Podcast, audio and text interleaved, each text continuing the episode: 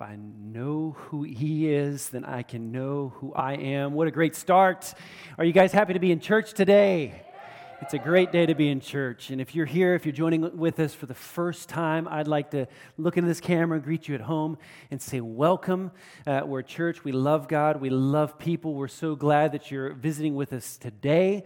And, uh, and so we are in the middle of a series, and it's called I Am and then we're going to fill in the blank over these next couple of weeks. And this is a series that's actually leading up uh, to Easter. We're analyzing Jesus, his I am statements, and we can find out a lot about who God is through who Jesus said he was. And, and, uh, and so before uh, we launch into the series today, well, first of all, I want to say this that we have a, a guest with us. Uh, he's actually more than a guest, he's a dear friend of, of, uh, of, of our church. My wife and I and uh, I'll let you know who he is here in just a second. But first, I do want to speak to what Sophia spoke to, uh, namely about the, the micro campus locations that are starting here in two weeks. And she, she did such a great job giving more of the details, but I just really wanted to actually just speak from my heart. For us as a church, this is such uh, an important uh, time for us as a, as a church as we kind of shift those gears again. We already did it so well last summer, uh, and, and just us as a church, just staying mobilized and, and keep, keeping looking forward for uh, just for us as a church. The mission, the vision of us as a church is not just to gather together, and that's what I want to speak to. We are going to be gathering together here in, uh, here in two weeks, two weeks from today. Um, and what's important to know is that we have a limited amount of seats. And, and so we would encourage you to, to, to, to go on there, of course, not right now, but in uh, two weeks prior, prior to us launching with our micro locations. You're going to have to go on to, uh, to our portal and you can register for those but I wanted to say that we also have a strategy for expansion. So we're starting with this step. We're going to have four uh, church service possibilities, but we already have a strategy for expanding because the, the, the, the, the room is limited. And that's, a, that's, I guess that's a good problem. I just want to let you know that. And also want to let you know that if for some reason maybe you're more of a high risk uh, uh, health wise, or because of somebody in your family that may be high risk, or maybe some family members that are a little bit older, uh, and you feel you need to stay home during, throughout this next season, then I would encourage you to do that. Okay? Nobody needs to feel, feel, feel any pressure, but I do want to say that it is also necessary that for anybody and everybody else out there, that we're really getting ready to, to launch out of our homes and to get amongst people, to get amongst uh, believers. We need it, we need it, and just getting amongst uh, yeah, the family of God. And, and so I just really wanted to encourage you to do that. Um, but I have the privilege right now of welcoming here to the stage. Uh, he's actually, he's not a stranger uh, to this church at all. He is, uh, or he's been here several times uh, spoken here, spoken actually to our women here in, in, in, our church as well, but also here on a Sunday morning. And like I said, a dear friend, he is the pastor of Hillsong Germany, uh, definitely one of the most influential churches uh, in, in German speaking Europe, definitely. And a man of God, uh, a, a, a, oh my goodness, he is a phenomenal, that's a better word. He is a phenomenal pastor, a fantastic leader, fantastic leader that, uh, that I have been able to, to glean uh, just uh, leadership from him and, and just he, watching him lead the church. But I also know him well enough to know that he uh, is, a, is an amazing father to three uh, precious young women. And, uh, and his wife is also absolutely precious. She is a mover and shaker. And she's had a busy weekend with Color Conference uh, for all of Hillsong globally. Um, but of course, here in German speaking countries. And so she's had a busy weekend. But so it's a privilege to have him with us. His name is Freimut Haverkamp, Hillsong Germany. Would you help me in welcoming him here in the hub? Definitely. And there you are at home. It, it's, it, it's, it's not bad to just pretend that you're here in the room with us. Help give a big applause for Freimut Haverkamp. Jawohl. Good. Thank you so much. Man, it's good to be here in Lörrach. I always find it weird when I'm introduced in English because it's like, it sounds so great until my name.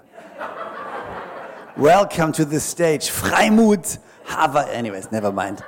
Uh, it's great to be here. Honestly, a huge privilege. And um, it's always hard. Like, you know, if you, I don't know if you know that, but if you go and travel, um, which by the way, this is the first time I'm speaking at a different church for over a year. I've not been speaking anywhere else. I've only been at home. This is the first time I think I've traveled more than 30 kilometers outside from where I live. So it feels a bit like, oh, wow, strangers, aliens. But, um, but it's always weird when you get introduced like, you know, phenomenal man of God, and it's like, no pressure, okay? like, I am human um, and quite normal, but it is, it is great to be here. And uh, it's true, this is, not a, this is not like a preaching gig for me, but um, um, it's actually a, a, huge privilege to be here. We love Pastor Will and Mel, love the whole family. I think they're amazing. We um, spent New Year's, um, I think it's two years ago, that, that, year where we were still allowed to hang out. And, um, and, uh, and, uh, and I, I, we, we bought those, those, uh, those, those things massive that you shoot up in the sky, dynamite. Yeah, I, I, ruined uh, Pastor Will's grass, and I felt bad afterwards. I'm like, we're doing this again, but not at my house, because then he'll come and ruin my grass, which there isn't much to ruin. It's terrible. But anyways, can we please focus? This is church. We're not supposed to be having fun here. so, anyways, it is a great privilege and um, to be here, and I love it. And I do, be, I do believe that wherever you are right now, I do believe that God's going to speak to you because I don't believe in coincidences. I honestly think that God orchestrates moments. And I think this could potentially be one of those moments that He has orchestrated for you um, to, to hear something, for Him to speak to you, to, uh, to, to create this perfect setting.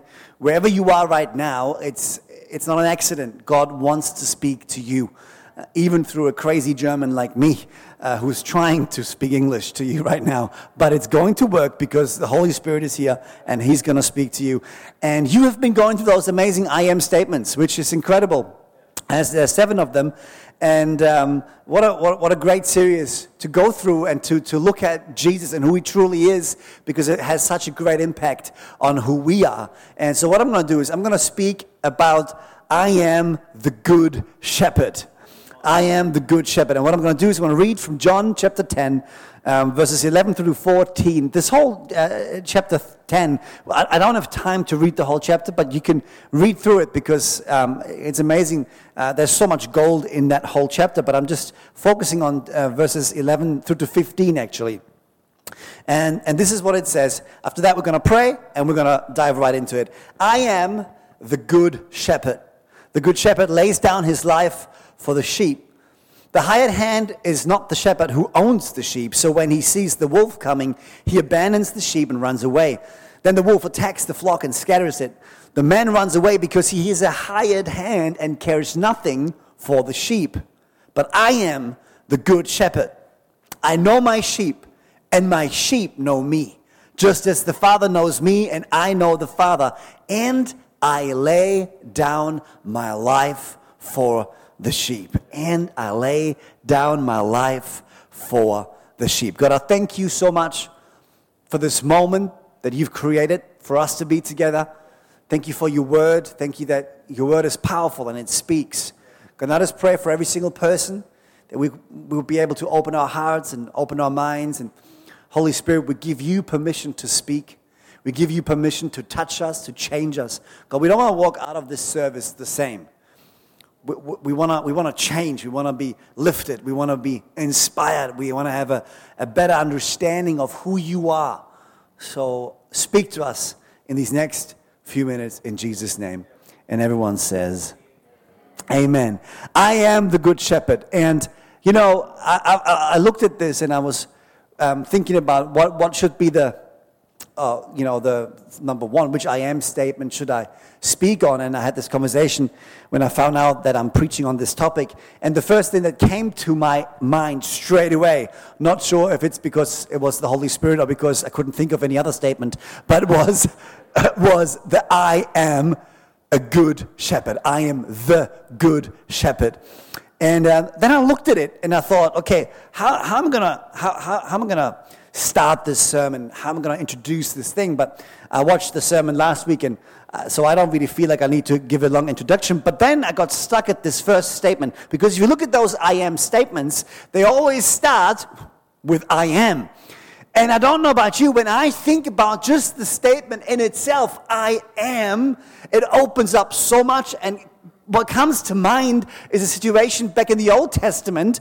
Uh, it's in Exodus when Moses was called to go to Pharaoh to let you know his people go to tell Pharaoh to let Israel go, and and, and, and so you know Moses has this encounter with God, and God tells him, "You go, you tell Pharaoh, let my people go." And Moses is thinking to himself, "Dude, that's a big job. I mean, hello."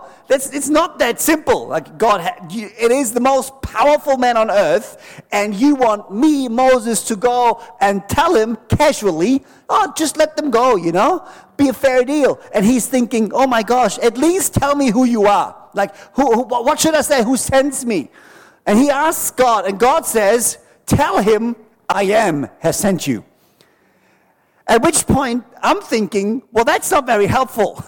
like, it's at least, do you have a surname? Like, you, like, or do you just go by I am? And and you look at this though, and I think it's it's a perfect description of who God is. God wasn't, God won't be, God always is. He has always been and he will always be. There's no beginning, there's no end. He simply is I am. God moves and works outside of what we understand, of what we can comprehend. He's so much bigger. He's so much wiser. He's full of strength and full of power. And we in our finite minds cannot comprehend how big he is. That's why he, none of us can say I am.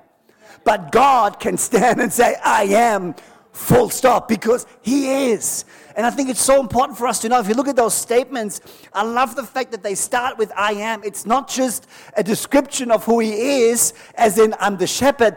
It's just that I am by itself says He will never change. So any of the things He adds, I am the bread of life. I am the good shepherd. I am the light. I am the way, the truth, and the life. All of these statements all of these statements are, are, are, you know, what comes beforehand is the fact that he will never change. So he will always be the good shepherd. He will always be the bread of life. He will always be the way, the truth, and the life. He will never change. And there's so much, we can put so much confidence in the fact that he will be the same yesterday, today, and tomorrow. So all these statements and everything that we're going to talk about today, it's not that today he's the good shepherd and tomorrow he's the bad shepherd. It's not that today he's the good shepherd and tomorrow he's the angry shepherd. No, he is the good shepherd and he will always be the good shepherd. And then, so uh, this is the longest intro ever. Um, I am the good shepherd. And then he carries on. We're not even talking about the shepherd yet because he says something else. He says, I am the good shepherd. Everybody say good. good. That's good. It's good. It's good. There's a movie. I can't think which one it is, but it's like, it's good. Um, I am the good. And he's, here's the thing he's not just saying, I am a good shepherd. He says, I am the good shepherd. I am the only one who's good. I am the good shepherd. The word, the Greek word that's used in that translation there um, is the word kalos, which means noble, um, wholesome, beautiful.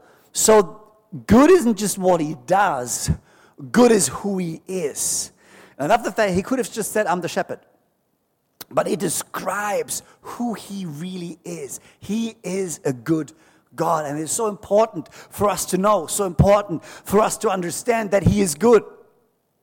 You know, the way you see Him will determine the way that you live with Him. Let me say that again. The way you see him will determine how you live with him. Your relationship that you will have with Jesus, without question, the most important relationship you will ever have in your life. The way you see him will completely determine the way you live with him. Therefore, the way you think, the way you see things, the way you live out your faith, it is so important. That's why Jesus asked his disciples, Hey, what do people say who I am? And then his disciples answer and they say, Well, he says you're a prophet. They say you're a teacher. They say you're a good man. And then Jesus says, Well, who do you say I am? Because he's like, It doesn't matter what someone else thinks about me. What really matters is what you think about me. And I just want to say that it's very important for us to understand God is good and He does good and He wants the best for you. He's got a good plan, a plan full of hope, full of life to restore you, to build you, to give you a hope and a future. And I love that. I get excited about the fact, you know, I get to preach the best news. Why? Because He's good. It's good news. It's not religious news. It's not legalistic news. It's not full of laws and full of regulations. No, it's good news because He's a good God. And this church is a good church. Why? Because it's built around Jesus and the message of the gospel. And we get to be part of this. So I get excited. He is good. And He is a shepherd. So now let's talk about shepherd. The reality is, we are in need of a shepherd. We, as, as people, we need guidance. We need someone who leads us. We need someone who's got a plan for us. Isaiah 53, verse 6, it says, We all, like sheep, have gone astray. Each one of us has turned to his own way, and the Lord has laid on him. Oh, no, sorry, that's the next verse. sorry, copy and paste mistake. We all, let's do that again, because I just took the power away. We all, we all, like sheep, We all, like sheep, have gone astray. Each of us has turned to his own way. We need a shepherd. The reality is, we need somewhere to look to for, for, for, guidance. We need somehow, we need this, we need this foundation on which we can build our lives because what's happening is everyone is doing their own thing. The problem is, we as a people that are supposed to live together, we can't live together in unity. It's, if everyone is only interested in their own thing, in their own advancement, in whatever they want, I want to do what I want, and I want to feel how I want, and I want everyone to accept what I feel and what I think. Well, you can have your own opinion, you can do whatever you want, but the reality is, if we all do that, it's very hard to build a unified nation, to be a unified people. Never mind talking about being a unified church. We need a shepherd who says, This is the way we're going, this is the way we're supposed to be living, this is the way we're, so, we're supposed to be treating each other. We need a shepherd. We're like sheep, we've gone astray, and we need a shepherd that leads us and guides us. And we're going to talk about some of those things that he does as a shepherd for us, and hopefully will speak to you. But what, the first thing I want to talk about, which I find interesting in a way, and somehow it paints a beautiful picture of who Jesus is and the relationship he has with his Father. Um, but then at the same time, it's a bit of it's a bit doesn't make sense and it makes sense. You know those those pictures that the Bible sometimes paints that make sense, but they don't make sense because if you think about it, uh, if, you, if, if, if you do some research about shepherds uh, at, at the, in, in those times, they didn't own the sheep. The shepherds weren't the one that owned the sheep. They used to be employees. They used to be hired hands that got paid to look after the sheep. If you think about it, it makes sense. If someone was wealthy enough to have a lot of sheep, he wasn't going to look after the sheep himself. He was going to chill by the pool with a pina colada while someone else looks after the sheep, right? So the reality was it's either a hired hand or it used to be the youngest son. The youngest son who looks after the sheep. And if you look then at, at, at, this picture, and if you look at this whole chapter, and you look at what, what, what Jesus says, you know, he says, My father who has given, he's talking about the sheep, my father who has given them to me is greater than all. No one can snatch them out of my Father's hand. And I love this picture, this understanding. Jesus is like, hey, I have been entrusted with the sheep but I understand they're not mine, even though they are His because He is God. And we talk about the, the Trinity and all of that, but we won't go into that. But I just love this picture throughout the whole scripture. He's like, I, I, the, the Son doesn't do anything without seeing what the Father is doing. We are one. If you know the Father, you know the Son. If you know the Son, you know the Father. I do what He says, I am who He is. And I love that idea, though, that God entrusts His Son with this sheep. Because as an owner, you won't entrust the most valuable thing that you have to someone you don't trust. But God knew that the work of Jesus and what He does on the cross for us will do the job, will save us, will provide for us, and will lead us into freedom and into eternity. So He entrusts us with Jesus because He knows He is a good shepherd. He's good. And I love the idea that, you know, God has entrusted us into the care of the good shepherd, who is in a way He Himself. I just love the, how it all works together. A shepherd knows his sheep. A shepherd knows his sheep. John chapter 10, verses 14 and 15 I'm the good shepherd. I know my sheep, and my sheep know me. Just as the Father knows me, and I know the Father, and I lay down my life for the sheep. Again, this whole play, eh, just as I, as the Father knows me, and I know the Father, I am the good shepherd. You know what? Jesus, He knows you. And He loves you, and not only that, He actually likes you. And I think that's a very important distinction there. Because sometimes we feel like, yeah, I know Jesus loves me because he has to. He's got no option. I mean, he's God, he's supposed to love me. But he doesn't just love you, he actually likes you. God likes hanging out with you. He knows you and he wants to know you even more. And he longs to be with you.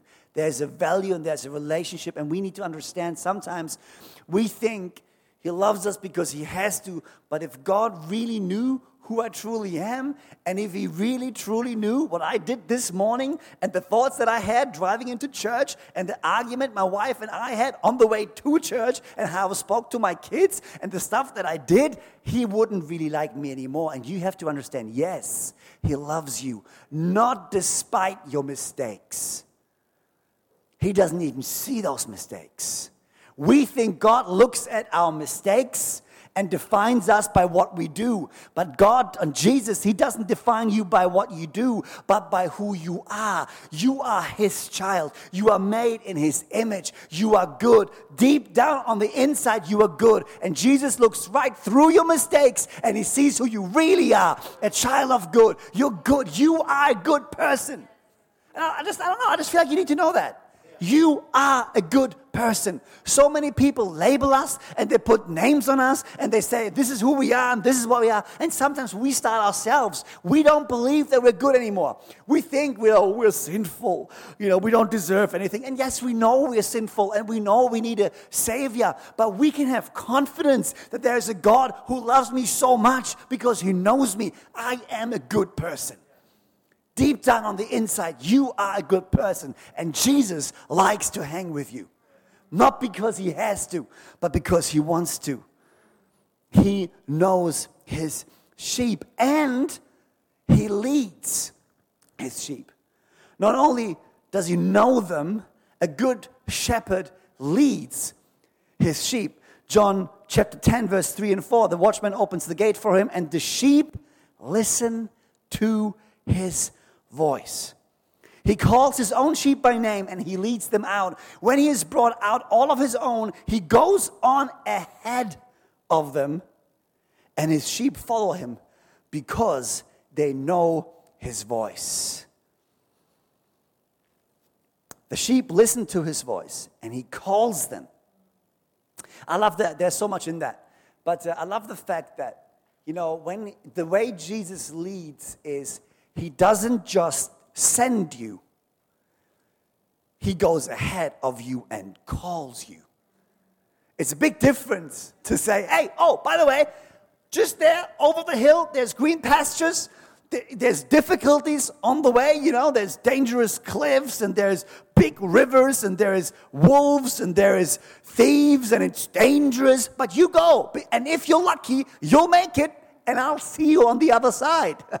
Uh, you know, it's, it's, not, it's not the way Jesus leads. He's like, you know what? I'm going to go ahead of you and you can follow me. And I love that picture that he paints. Wherever you, whatever you go through, Jesus has been there. Whatever you experience, Jesus has been there before you, and you will never have to walk alone through the valley of the shadow of death, through difficult times, through sickness, through whatever challenge you might face. You are never alone. He is right there with you, and He guides you and He leads you. And He's like, let's do this together. This is how He leads. I love that. And, and here's the thing you know, sheep, they, they only listen to their shepherd. Like it says here, sheep, they know the voice of the shepherd and they only follow his voice. But once they know his voice, they don't question it anymore. It's not like the shepherd says, hey, guys, let's go this way. And the sheep, they form a union and sit down and discuss whether they think they like the shepherd, whether they should replace the shepherd, whether we have a better idea. Sheep don't do that. Once they trust the shepherd, they follow the shepherd. I wish I could say I'm like that because I question God quite regularly. I have got a long list of things I would like to talk to him about. Right now, he's silent. When I ask him those questions, one day I will get to heaven and I will ask him all these questions. But I find myself oftentimes doubting his goodness and doubting his plans and doubting his direction and doubting what he does. And I have to remind myself of the fact that he is, what is he? He is a good shepherd, which means he's got good plans, which means even if I can't see it, he can see it. And wherever I go through is only there to lead me to a better place and while I go through it, He will strengthen me through my trials, through my tribulations, through things that are tough. You know what? These are the moments where you grow the most, and He doesn't leave you there. So He goes there, He goes through that, through those times with you. He's good. And you can trust His voice. How, how often do you question how good God is in your life? How often do you struggle and fight and have these these, by the way, God conversations. I want to encourage you to maybe take a step and trust Him a bit more. Trust His voice just a little more because you know He's good. He leads. A good shepherd knows his sheep, he leads his sheep, he provides for his sheep. And of course, I cannot possibly talk about I am the good shepherd and not reference Psalm 23 once because I couldn't call myself a pastor if I wouldn't do it. So, Psalm 23, verses 1 to 3. So, here we go. The Lord is my shepherd. I shall not be in want. He makes me lie down in green pastures. He leads me beside quiet waters. He restores my soul. He guides me in paths of righteousness for his name's sake. I love it. The Lord is my shepherd. I shall not want. I shall not want. i am challenged sometimes by those words. I'm challenged, honestly, because I look at things, I look at people, I look at my own life, and there is a lot of want that I have. Some of which is not necessarily essential, but it would be nice to have. Other things are actually, no, they're essential. I do wonder when my daughter gets sick. Well, there is a lack there, God. I do wonder when people suffer and don't have enough food on the table. There is, apparently, there is some lack around, but the interesting thing is what I find is sometimes when we talk about lack and when we talk about His provision, we only ever, we tend to only see the outside. We only tend to see the material things. We need to understand that God is not just a God of the material world, God is a God of your heart. And He cares a lot more about what happens on the inside of you than, than what happens on the outside. It's not that He doesn't care what happens on the outside, but He knows if your inside is good and is healthy, it doesn't matter what this world throws, throws at you on the outside, you will be good and it will be well with your soul, no matter what the circumstances. I know people that are so rich, literally, so rich, but so unhappy. I know people that have everything you could ask for, but literally, they're not happy. And then I know people who I would say they have a lot of want, they have a lot of lack, but they just seem to be happy. It is well with their soul. God wants that you prosper, that it is well with your soul, that your soul prospers. He wants to start on the inside. He wants to give you peace. He wants to give you hope. He wants to give you a future. He wants to give you this sense of fulfillment that it doesn't matter what happens on the outside, you will be fine. Things will happen. Things will happen on the outside. In this world, you will have trouble. But take courage, for I am with you, and I have overcome the world. You can go through your trials and through your tribulations knowing that God will provide everything that you need to go through it because you're not alone. He leads, He provides, and He protects, and He nurtures. In John 10 28 and 29, this is what He says I gave them, or I give them eternal life, and they shall never perish. No one can snatch them out of my hand. My Father who has given them to me is greater than all, and no one can snatch them out of my Father's hand. And I love the double package that we get. Jesus says, First of all, I am the good shepherd, and no one ever is going to snatch them out of my hand. And just if you're wondering, my Father, who's greater than all, no one will ever be able to snatch them out of his hand as well. So you've got double protection. whatever happens in your life, whatever, whatever happens, you have got double protection. He's right there with you, and He will guide you and lead you through whatever you go through. He cares. He really, really cares. And I love this scripture in 1 Peter 5:10. It's one of my favorite scriptures because the reality is in life we do go through trouble. And I said earlier, in this life you will have trouble. But this is what it says in 1 Peter 5:10. And the God of all grace, who called you to this eternal glory, glory in Christ, after you have suffered for a little while, will himself restore you and make you strong, firm, and steadfast. That's what a good shepherd does. He cares for his sheep. He cares for them and he restores them and he makes them strong. And when they fall, he helps them to get back up. And we need to understand, even though we do go through tough times, and sometimes we do fall, we have a God who doesn't just require stuff of us. You know, I live called.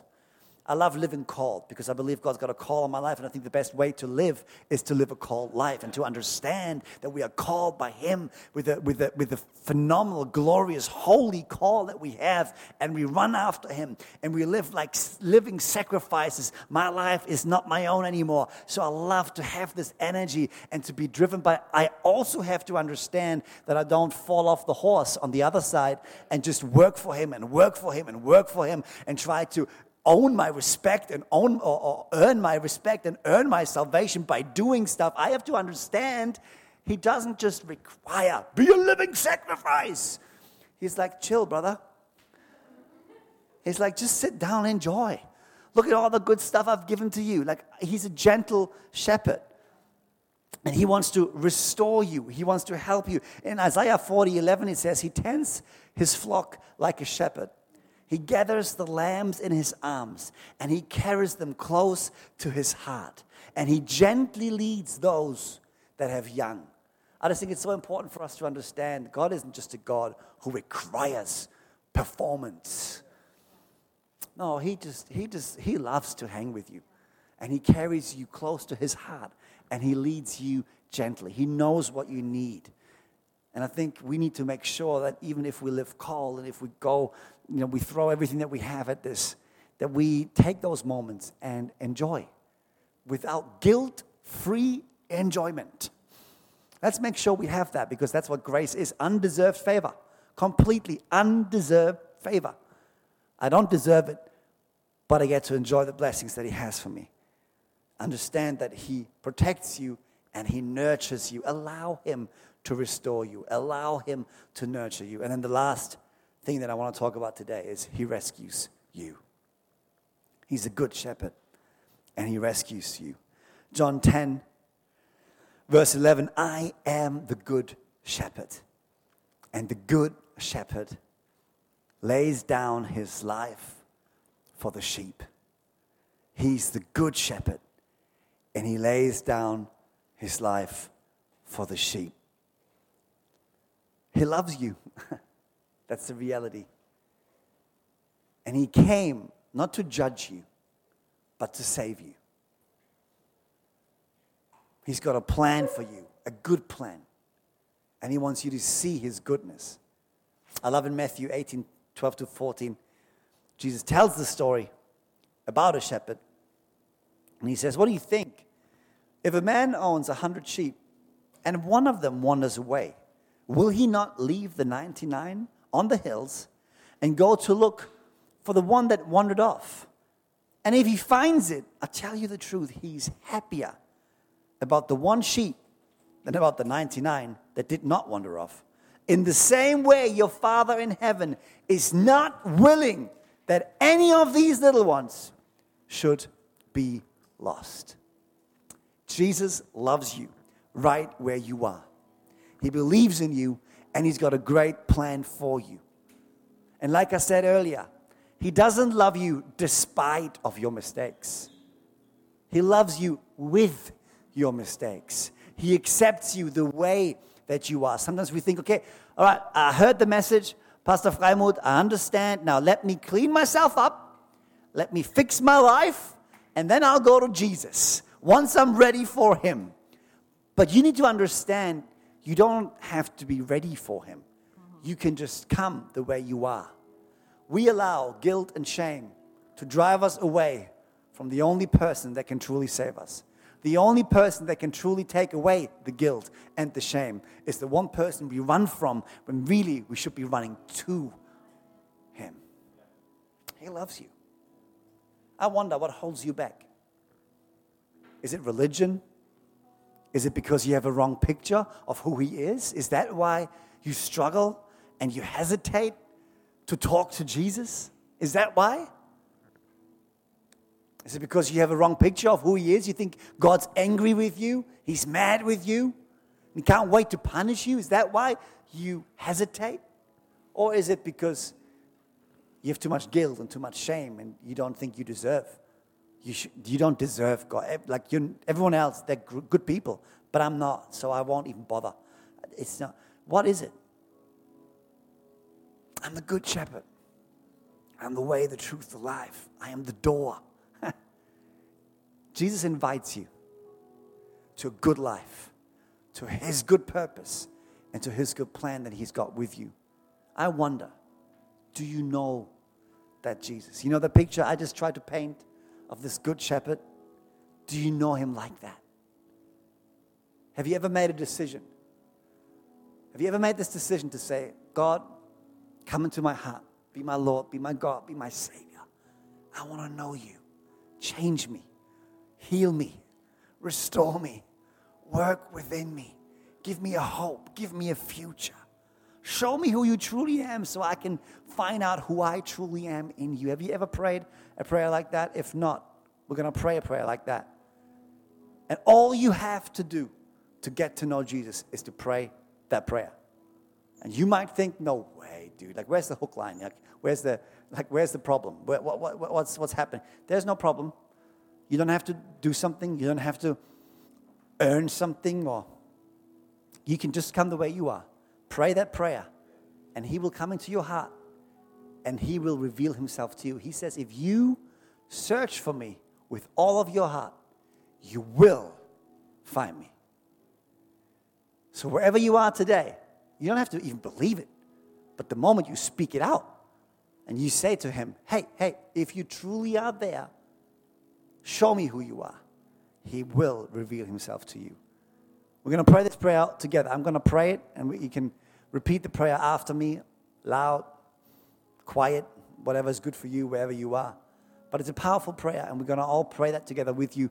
If you never prayed that, this can be your first time. It's the first moment you invite Jesus into your heart, but maybe you once knew him and you were you, you know, you had a relationship with him, but you walked away and it's time for you to come back home, please do not allow guilt and shame to hold you back in this moment. You can come back.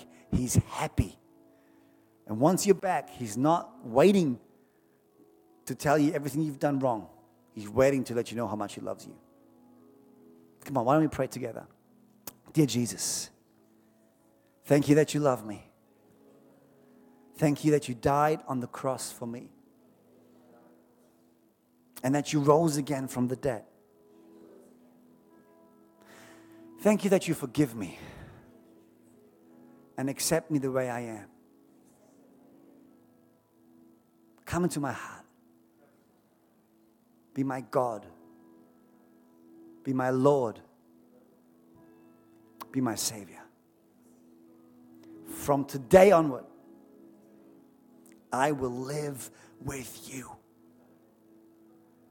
for the rest of my life. In Jesus' name. And everyone says, Amen. Amen. Come on, can we congratulate all these people? Give them a huge round of applause. If you have made that decision, honestly, from the bottom of my heart, I think it's the best decision you've ever made. And I'm very proud of you and I'm very thankful for you. And Pastor Mel is going to come and she's going to explain to you if you made that decision for the first time, we would love to get to know you. We would love to help you take your next step in your relationship with Jesus. And uh, Pastor Mel is going to come and explain to you what you can do now in Jesus' name. Thank you.